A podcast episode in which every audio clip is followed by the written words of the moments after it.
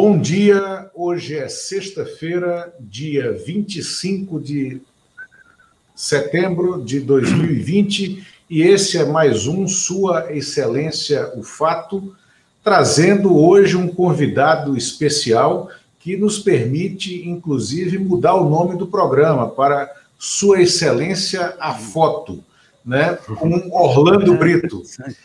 É. Orlando Brito Bom é, dia. é um dos. Bom dia, Brito. Eu vou te apresentar aqui, né? Orlando Brito é um dos mais premiados fotojornalistas brasileiros. Brito é autor de diversos livros e está no prelo com um último projeto, o mais recente projeto dele, que é o livro Do Marechal ao Capitão. É o mais acurado olhar sobre o poder em Brasília. Né? Brito é, atua profissionalmente como fotógrafo, fotojornalista há mais de 50 anos. Né? É, se eu não me engano, né, é, ele cobriu do governo Costa e Silva até hoje, além dos governos, as crises, do governo Castelo, então, né? do governo Castelo até hoje, e além dos governos, as crises acessórias a ele. Né? E o Brito é o protagonista de um documentário que foi selecionado agora para a mostra É Tudo Verdade, que é a mais importante mostra de filme documental brasileira, que é o Não Nasci para Deixar Meus Olhos Perderem Tempo, do diretor Cláudio Moraes e que conta a trajetória desse profissional da fotografia que é o do Brito. Durante a nossa conversa aqui, eu passarei algumas fotos, algumas, é, algumas, algumas imagens que são simbólicas e significativas do trabalho do Brito. Né? Brito, é, primeiro, bom dia, bom dia humano, né? e me diga uma coisa, Orlando Brito, já existe uma iconografia desses tempos estranhos que nós estamos vivendo? Bom dia, Lula, velho companheiro de guerra aí, eu mano também, de tantas tantas aventuras aí no, de notícias, né? Lula, existe. Existe. Agora, é, é, é, é algo tão assim surpreendente que eu não. Eu mesmo me surpreendo com o que eu vejo e colho ali diariamente, né? É... Um fotógrafo que cobre o poder, Lula, ele não só o poder, mas que cobre um determinado setor, né? Imagina o fotógrafo que cobre o Barcelona, ele sabe tudo sobre o Messi, né? Se trocou de chuteira, se, se a chuteira é nova, se a meia está rasgada, se o cara está de bom humor. O cara que cobre teatro, né? Ele sabe se o ator está bem, se, enfim. E assim é conosco aqui que cobrimos o poder. Então a gente funciona como um scanner, rapaz, ali da, desses senhores e senhoras que né, ponteiam aí o mundo da política. Então é assim, a gente, eu tenho já um, um, uma iconografia bem, bem é, robusta desses tempos. E é, me surpreende muito. Eu estou aí na, nessa estrada há muito tempo e me deparei com todos os, principalmente os presidentes de Castelo até hoje. Mas eu te confesso que eu nunca vi um personagem tão fora do padrão, né, quanto esse agora desse senhor aí que nos preside. Você é visivelmente um, uma pessoa que tem ali um certo desequilíbrio, né? E, e isso se reflete nas fotos que a gente colhe. E, e eu não, não quero fi, ficar restrito somente ao meu material, mas o que todos os fotógrafos que cobrimos ali, a gente tem a mesma impressão, né? É, então é assim, não dá ainda para carimbar uh, um epílogo né, desses tempos, até porque eles não terminaram. Mas eu estou trabalhando aí laboriosamente, né, num livro esse que você citou aí, que é do o título tentativa até agora é do Marechal ao Capitão da Era Castelo aos tempos de Bolsonaro, né?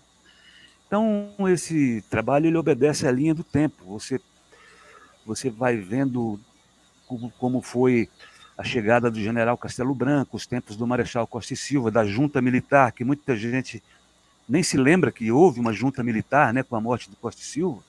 Aliás, é um período incrível, porque quando Costa Silva adoece e morre, quem deveria assumir era o, o doutor Pedro Aleixo, que foi escanteado, né, e no lugar dele assumiu uma junta militar. Muito bem, depois a gente entra aí nesse período, no período mais obscuro do regime militar, que foi o período Médici. Né? E, enfim, você vai vendo a ideia desse meu trabalho aí é, justa, é justamente esse, é mostrar o quanto esse Brasil é, no, no, campo da política mudou, né? É, é, da, da, dos tempos mais ruins, né, piores aí da, do regime militar até o começo da abertura e, e, e, a redemocratização com anistia, com diretas já, com a constituinte, né? E, enfim, e vem até hoje, né, com o Lula no poder, que foi um momento incrível, né, para o nosso país. Quem podia imaginar que, que um, uma pessoa como Lula fosse ser presidente duas vezes, né? Então, é assim, é, a minha sensação é, é, de surpresa o tempo todo, porque eu tenho a nítida impressão de que vivemos um tremendo retrocesso, é, assim, no campo da democracia, né? É, Brito, não é um prazer muito grande tê-lo aqui, você, memória viva aí de todo esse período, e eu queria, pegando esse gancho do que você vinha falando, é quando você olha o governo hoje, é, eu queria uma comparação sua, assim, o que, que esse governo tem a ver e o que, que tem de diferente com a ditadura, com os governos da ditadura, que é tão é, é, é cultuada pelo Bolsonaro e por outros integrantes militares do, do, atual governo. Como personagens como Orlando Geisel, quais as comparações que você pode fazer do atual período com aquele período da ditadura dos militares no poder? Interessante essa, esse aspecto aí, viu, Eumano? Porque, é, como eu falei, a gente é um scanner ali da, da personalidade dos senhores aí que nos presidem, né? E o Bolsonaro, assim, pensando, eu eu eu tô ali todo dia e, e observando, me desculpe. Eu sinto que Bolsonaro tem um pouquinho de cada um desses, né? Ele tem é, assim, é, o nonsense do Costa e Silva, né? tem a dureza do general Garrasta Azul, né? ele tem, assim, é intempestivo como era o general Figueiredo, né? Então ele tem muito assim de é, disso, mas com uma observação que não sei se é, é justa, mas eu percebo eu, sinceramente, eh, não, não vejo assim eh, um homem preparado né, para resolver um, um, país tão bacana como esse. Né? Por exemplo, é, a, a, fala do presidente Bolsonaro na, na ONU, é, todo mundo explorou é, é, ali partes do discurso, mas teve uma que me soou fundo, é quando ele diz que o Brasil é um país cristão e, e conservador, né? Ah, realmente, o Brasil é um país mais do que cristão, ele é, é também cristão, né? Não é conservador, não.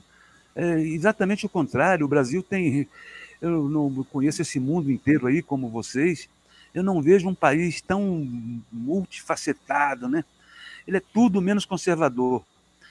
Então, o, o Bolsonaro, é, eu, eu tenho assim para mim que, que ele cria alguns slogans né, e diz: só tem um problema. Slogan não é solução, né? Slogan é só um, um slogan, né? É, então é assim, eu não, não, consigo definir ainda por completo é, como é uma imagem definitiva, né? Até porque é muito surpreendente tem lances assim inacreditáveis. Um dia Brito, desses é... estávamos ali. Os... Você podia contar para a gente alguns, alguns detalhes aí do que você tem visto ali no, no front, ali na cobertura do, à presidência da República, Brito, por favor. É isso que eu pedi, inclusive eu coloquei aqui na tela uma, um retrato seu do doutor Ulisses, né, com toda a expressão facial carregada né, de simbolismo dele. E é, era um período em que a cobertura do poder ela dava para o leitor, para o telespectador, para o público do outro lado, a exata dimensão do que estava acontecendo. Como é que é hoje, Brito? Porque a sensação que se tem é que a cobertura não dá a exata dimensão do que está acontecendo. Um dia desse eu vi um breve ensaio seu, fotográfico, com fotográfico com uns filmezinhos, com umas mulheres, era um dia seco, muito seco aqui em Brasília, e umas mulheres rezando, parecia, um, parecia uma coisa é, meio de eram pessoas que estavam meio possuídas, é, rezando e, e, benzendo a placa do Palácio da Alvorada. Era um, era um ambiente tão estranho, tão distópico, Brito. É, é, como é que é essa cobertura hoje? Como é que é essa relação da imprensa com o poder hoje também?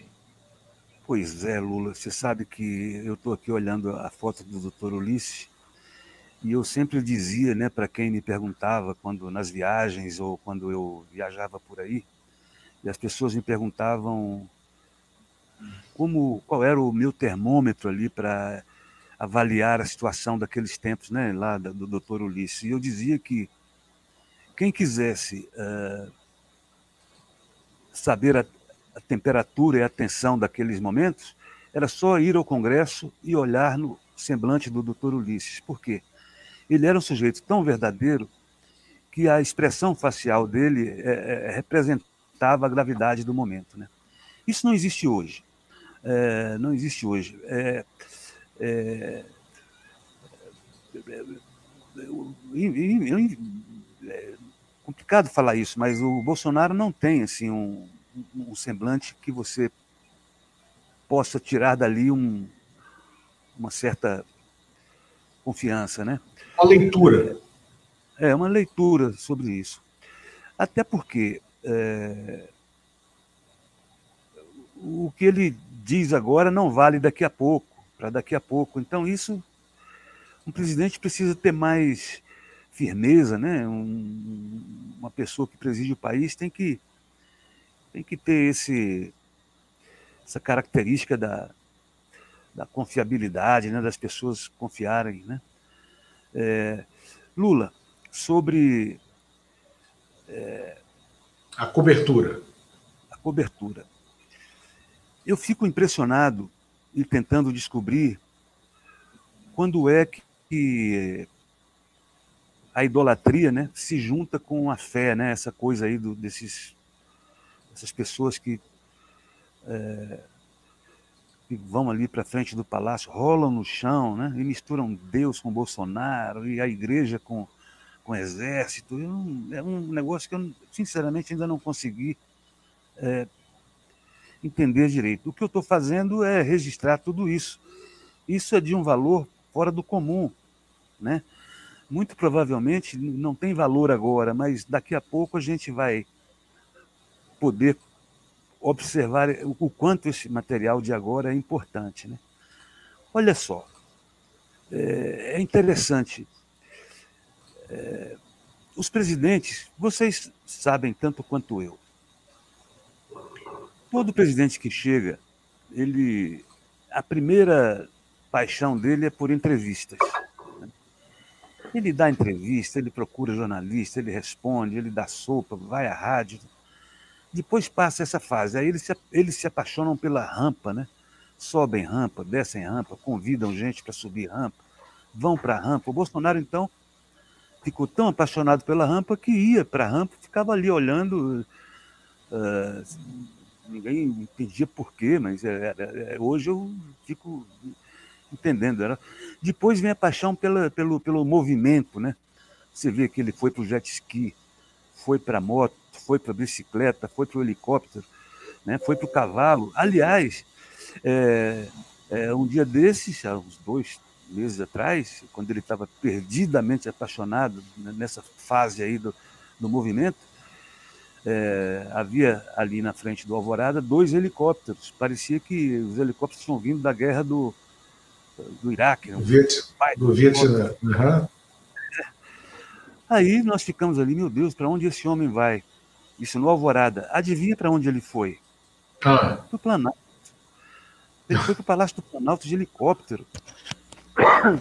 É como se você fosse de Ipanema ao Leblon de helicóptero. Então são gestos assim que a gente não são propriamente uma reportagem, uma matéria, né? Mas são observações que você pega assim do, do, do como um personagem está procedendo ali fora do fora do que é comum, né? fora né? do script. É, fora do que é comum, né? Você não sai de, de helicóptero com todo um aparato de segurança e de não sei o que, avião reserva para andar 3 quilômetros. Né? É, realmente, então é assim. É, cada dia é uma surpresa. É, o, o, Bolsonaro talvez seja o, desses presidentes o mais surpreendente. Você não sabe, é, nós ali que cobrimos o dia a dia, é, é, você não sabe o que vem dali, né? Por mais controle que a gente tenha, né? Porque é assim, Lula. A gente, como eu falei entrando nesse esquema aí do, do scanner, tem dia que a gente até acerta a gravata que o sujeito vem. A gente sabe se, se tem uma mancha mais no rosto, né? se está piscando mais de um olho do que no outro. É, mas o Bolsonaro é diferente, porque ele dissimula esse, essas coisas. Né? E, e, então é um personagem difícil de você dominar. Né? É, é, um amigo estava conversando com um amigo exterior um dia desses aí, que também cobre poder no país dele, e ele vinha ao Brasil fazer uma matéria sobre o Bolsonaro e queria a minha opinião sobre. E eu falei, olha, o Bolsonaro é um personagem muito difícil, é, é como você... É, ele não é imprevisível, é como se você quisesse colocar cabresto num leão, né? É, ele é tem a personalidade não só forte, é, como eu falei, surpreendente. Né? Uhum. Eu, mano, queria falar alguma coisa.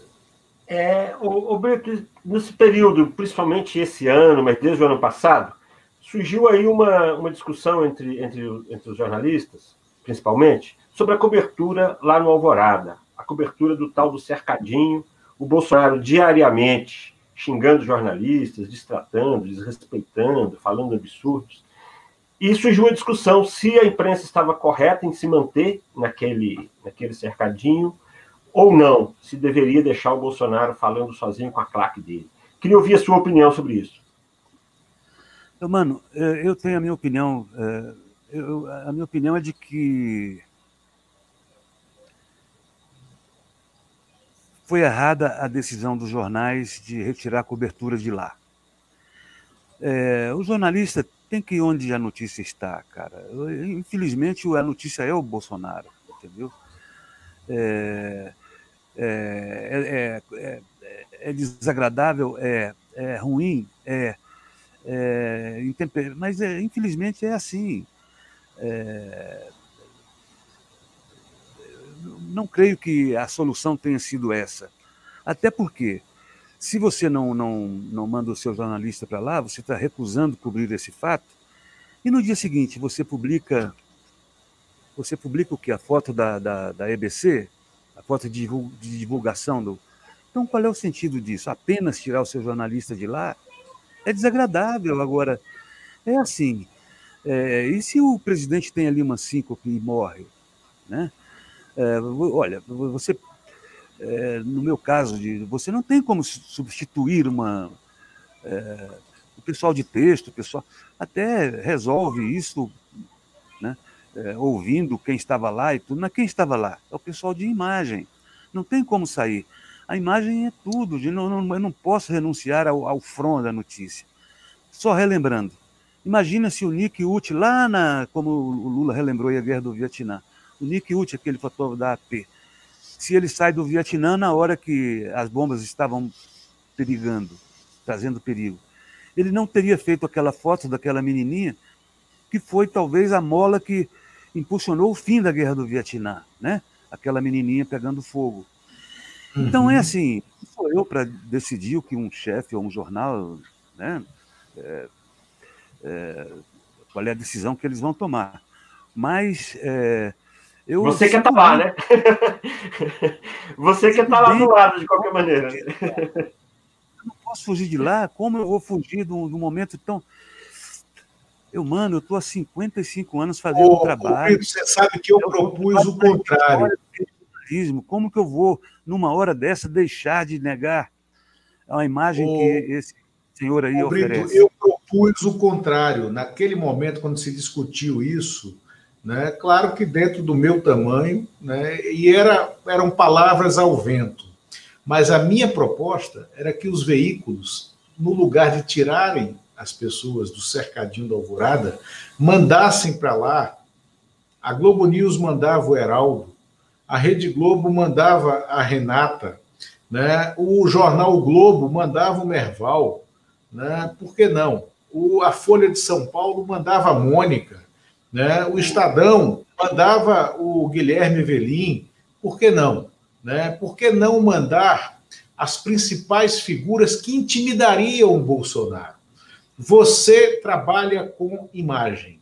Você tem, e eu sei porque nós trabalhamos juntos durante mais de cinco anos, né? E no momento que você já era um profissional tarimbado e já experiente, né? E eu estava chegando em Brasília e depois me criando em Brasília, né? E você sempre fez leitura do olhar né? até por uma questão profissional. Quer dizer, essa era uma, sempre foi uma das suas grandes ferramentas, um dos seus diferenciais competitivos, ler o olhar das pessoas e ler o entorno. E eu aprendi muito com você a ler o entorno. Nós sabemos que Bolsonaro é absolutamente frouxo, sempre foi frouxo.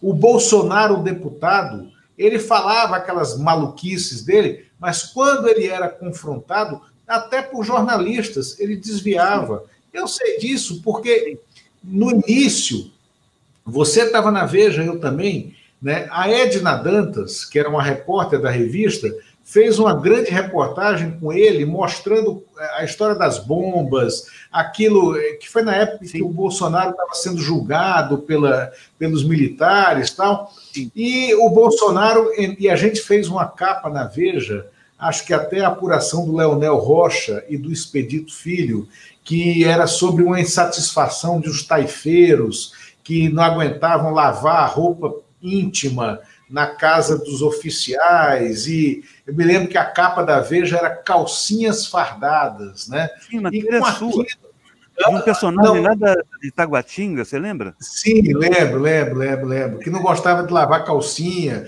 E eu era um, era um suboficial do Exército, né? É, então, é, Brito, é, naquele momento, o Bolsonaro é, passou a hostilizar a Veja. E eu me lembro que eu, né, com aquela, aquele ímpeto dos jovens, né, eu, é, eu desafiava o Bolsonaro, que para mim era um deputado de baixo clero, como sempre foi, né, com um olhar, com uma postura e com uma certa arrogância que a gente tem quando é jovem. Né? É, eu nunca tive, mas a gente tem arrogância quando é jovem. eu mando tá rindo aí, né? Mas é, esse, se a gente tivesse colocado alguns dos jornalistas da, do andar de cima das redações, naquele momento, diante do Palácio da Alvorada, eles teriam enquadrado o Bolsonaro. E aí os veículos foram, é, erraram, né, ao não fazer a leitura correta do processo. Você concorda? Lula, eu não tinha pensado nisso. É uma tremenda ideia. Aliás, parabéns. Mas eu acho assim que os jornais, as empresas, né, elas deveriam antes de tomar aquela decisão ter esgotado algumas outras uh, tentativas ali de resolver aquela questão, né? É, buscar falar com os canais competentes lá, os generais que comandam lá aquela história. É como eu disse, é muito desagradável. Agora é assim, Lula. É... Vai cobrir o um Fla-Flu. Seja fotógrafo, vá para trás do Fluminense, do gol do Fluminense na hora do gol do Flamengo. Para ver o que acontece, o que vem lá das arquibancadas em cima de você. Tá certo? Uhum. Então é assim, é aqui também. Então, agora, é, é muito chato, é desagradável, talvez indevido, criticar é, é, os, atual formato de jornalismo que, né, que a gente está vendo aí. Mas eu acho que tem uns pecados aí que ainda dá tempo de a mídia corrigir. A imprensa está cometendo suicídios diários. Lula, eu estou onde a notícia está. Tem dia de haver seis manifestações, eu vou a seis. Preste atenção, quando eu digo eu, sou eu e mais os demais colegas. Você sabe há quanto tempo eu não vejo um coleguinha na rua? Quantas vezes eu vi? Duas ou três. Por quê?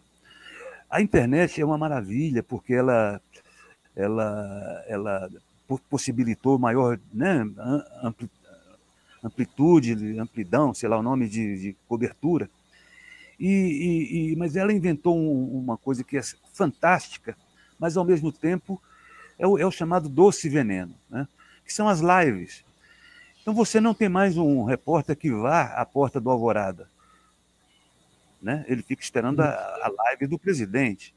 Você não tem mais um repórter que vá para manifestação da, da oposição. Ele fica esperando a live do manifestante que está ali. Você não tem mais o, o repórter que vai lá no meio do, do, do, dos bolsonaros lá, nos protestos, fica esperando a live do Renan Senna, tá certo? Então hoje você tem coleguinhas especialistas em cobrir live.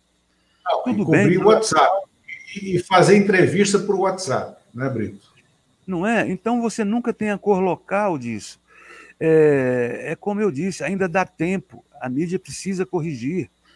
É, esses tempos de, de quarentena têm nos mostrado coisas muito interessantes. Não sei se vocês têm também tido essa, essa mesmo coisa que eu estou tendo.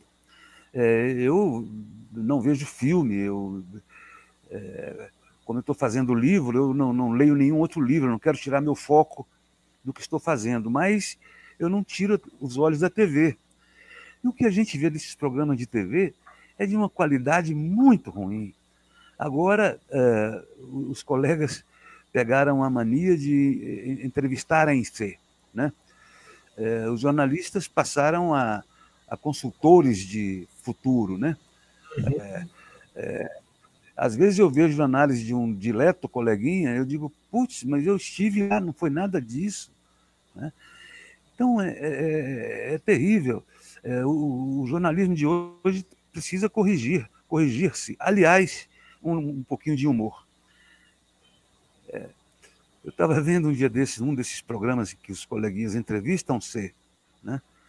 E é, os caras, os âncoras, né, os apresentadores de notícias, né, não existe. A, a, gente fica com a impressão de que não existem mais jornalistas, existem apresentadores de notícia. Né? Então esses âncoras aí, eles querem que você tenha com os entrevistados deles ali, os nossos colegas, a mesma intimidade que ele tem. Aliás, ele nem tem aquela intimidade. Chama de Rê, Ju, Cá, Li, né? É, eu fico, às vezes o programa termina, eu não sei o nome do, do, do, do sujeito que está ali. Eu, eu, fiquei pensando um dia, e no dia que eles contratarem um sujeito, um repórter que se chame Custódio? Como é que vai ser?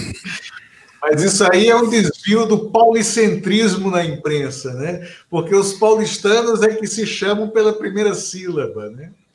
Seja o que for, Lula, mas isso não é assim. O jornalismo falta sobriedade, a notícia tem uma, uma, uma, uma certa. Uma solenidade. Tem um, embalagem, a notícia, né?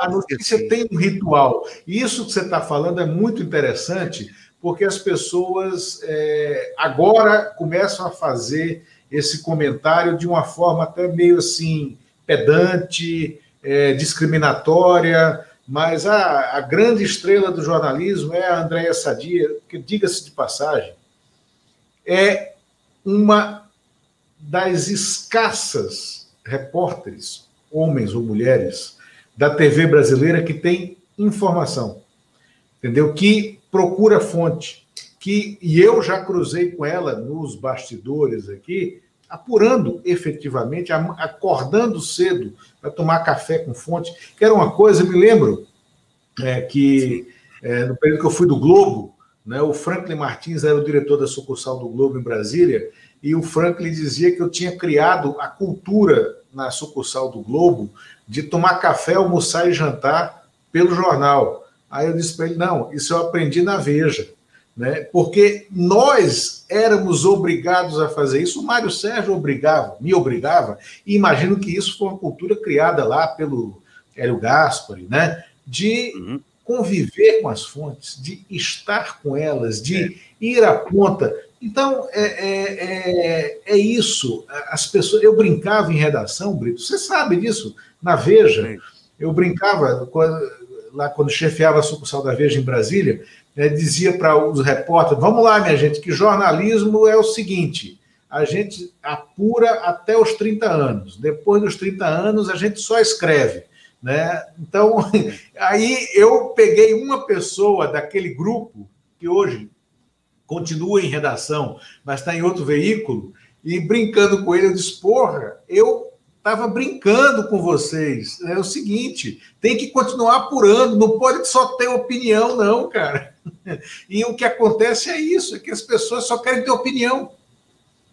Não, Lula, a Andréa, sem dúvida, antes de ser uma querida, grande jornalista, é, é, grande amiga, é uma tremenda jornalista, é uma das ilhas aí. Existem mais, né, colegas de, de igual qualidade, coisa e tal. Mas, enfim, é como eu falei, é, dá tempo de corrigir. É, eu acho que é, eu acho que a, questão não, está intrinsecamente nos coleguinhas que estão lá na ponta da notícia, né? Eu acho que está ali na, na, na orientação das redações, né? As redações é, orientam mal, né? É, enfim, a imprensa podia ser um pouco mais é, sóbria, sabe, no, na maneira de Ontem eu vi um programa que eu fiquei rindo sozinho, né? É, a opinião de uma coleguinha, a opinião de outra, e aí a âncora diz, rasgou, um minuto ali rasgando cedo para as duas coleguinhas entrevistadas, né? Vocês são geniais. São, até são, mas a televisão não é para isso, é para informar, quer dizer, ela não termina é, no nosso umbigo, né? É, ela se a coletividade ali, pelo menos esse é o papel que eu sempre tenho, né? Que é aproximar ali quem está distante do fato que eu estou tendo o privilégio de enxergar, né? É muito desagradável criticar é, colegas, né?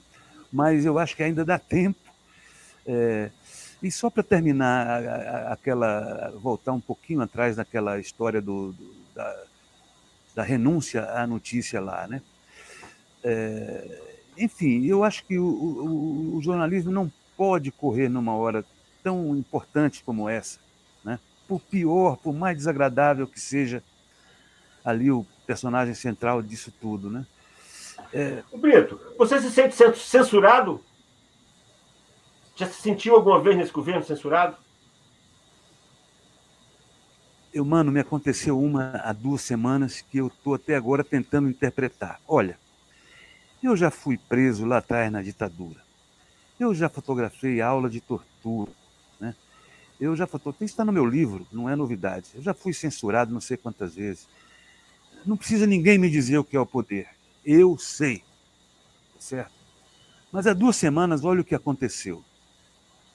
Estávamos ali numa cerimônia, segundo andar do palácio, que vocês tão bem conhecem quanto eu de repente, nos deparamos, os fotógrafos todos ali, com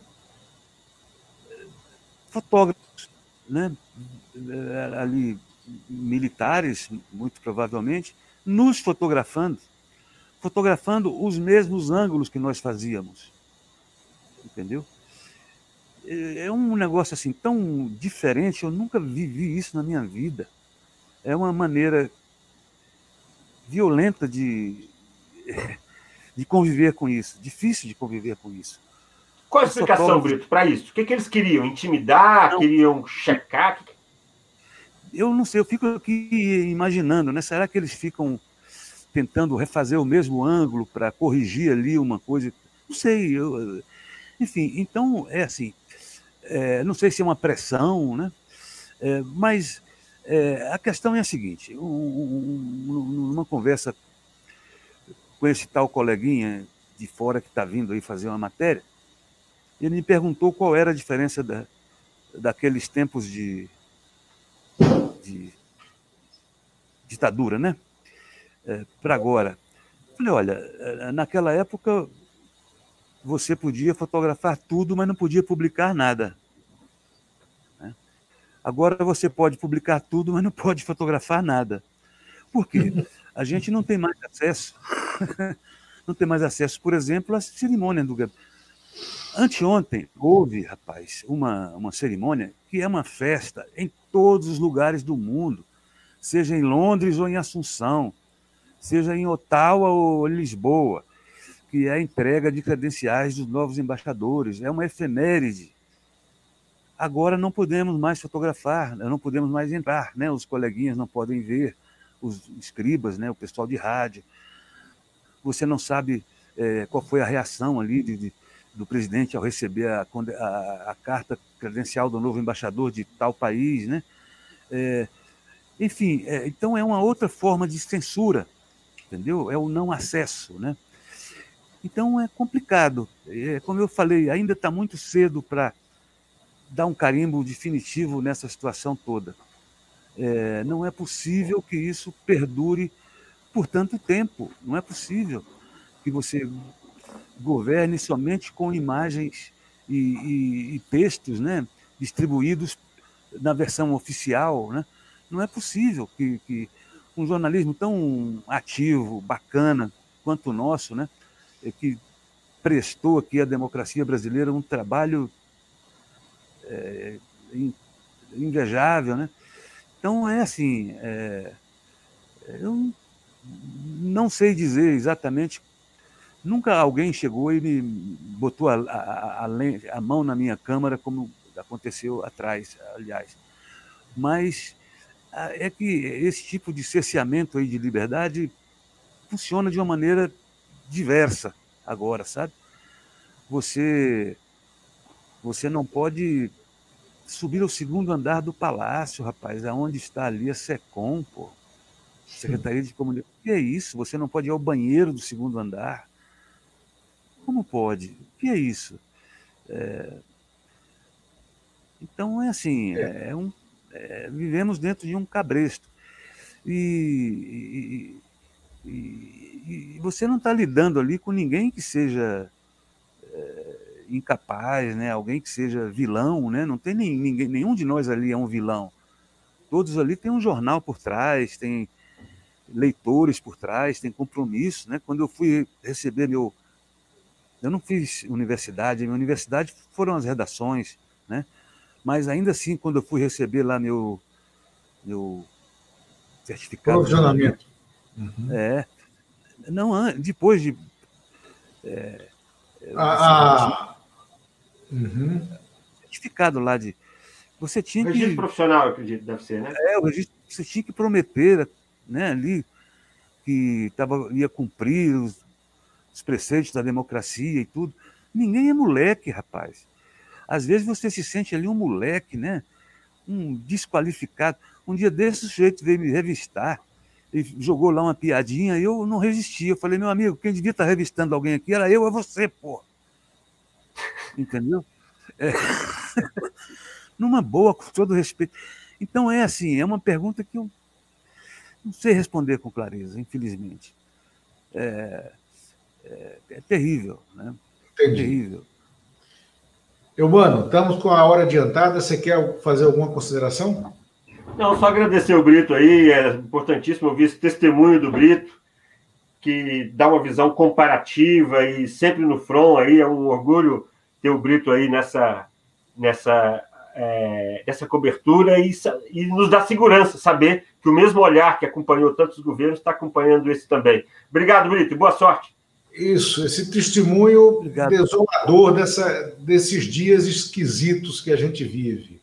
Brito, né, protagonista do documentário Não Nasci Podem. para que os olhos perderem tempo, e autor de ah, diversos livros de fotojornalismo, entre eles o é, livro que está no Prelo, que aceita, está no site orlandobrito.com, do Marechal ao Capitão. É um projeto né, que precisa da adesão de todos nós, é um belíssimo projeto editorial.